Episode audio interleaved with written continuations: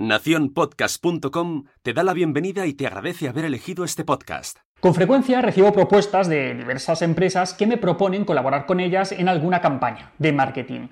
Pero la verdad es que son muy pocas las veces que, he aceptado, porque es que si no es algo que sea congruente con lo que yo defiendo y con mi forma de ver la psicología y la crianza, no le veo el sentido.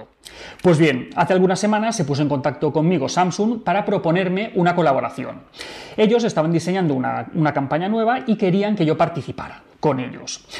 ¿Cuál era su idea? ¿Qué es lo que tenían en la cabeza? Pues Samsung quería que la corresponsabilidad y la coeducación fueran los ejes de su campaña. ¿Cuál ha sido mi papel en todo esto? Por un lado, hemos elaborado los manuales del mejor uso, de los que os hablo con más detalle en otro vídeo y os animo a que los descarguéis. Y en ellos damos consejos para un mejor reparto de las tareas domésticas, de forma que este reparto sea equitativo. Pero ojo, que aquí no acaba la cosa.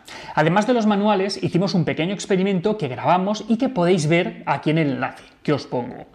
Para este experimento reunimos a un grupo de niños a quienes presentamos una serie de imágenes que ellos tenían que asociar con chicos o con chicas. Y efectivamente vimos que, que ellos tenían muy claro qué era de chicos y qué era de chicas. Así que en un momento dado abrimos unas puertas y acompañé a los niños a una habitación donde había una cocina que estaba totalmente desastrada. Cuando la vieron, les dije que ellos tenían que, recoger la cocina y que para eso los chicos tenían que hacer las tareas de chicos y las chicas tenían que hacer las tareas de chicas. ¿Y qué es lo que pasó? Pues que no entendieron absolutamente nada. Se quedaron desconcertados, no, no sabían muy bien qué es lo que tenían que hacer.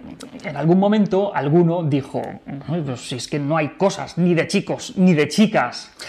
Y es que parece que ya desde tan pequeños es algo que al menos ellos tienen muy claro. Pero por desgracia, poco a poco vamos perdiendo esa visión corresponsable, igualitaria, equitativa del reparto de, tareas. Luego, después de esa confusión, pues todos se pusieron juntos a colaborar, se pusieron a jugar y lo recogieron todos al mismo tiempo, sin preocuparse si estaban haciendo cosas de chicos o de chicas. No sería mala idea que los mayores hiciéramos como ellos, que tomáramos nota y que dejáramos de atribuir género a unas tareas que son neutras. ¿De quién es la lavadora? ¿De hacer la compra y preparar la cena? Las tareas de casa no tienen género y debemos repartirlas del modo más equitativo posible. Os animo a que veáis completo el experimento que ha quedado súper chulo y que os descarguéis los manuales del mejor uso.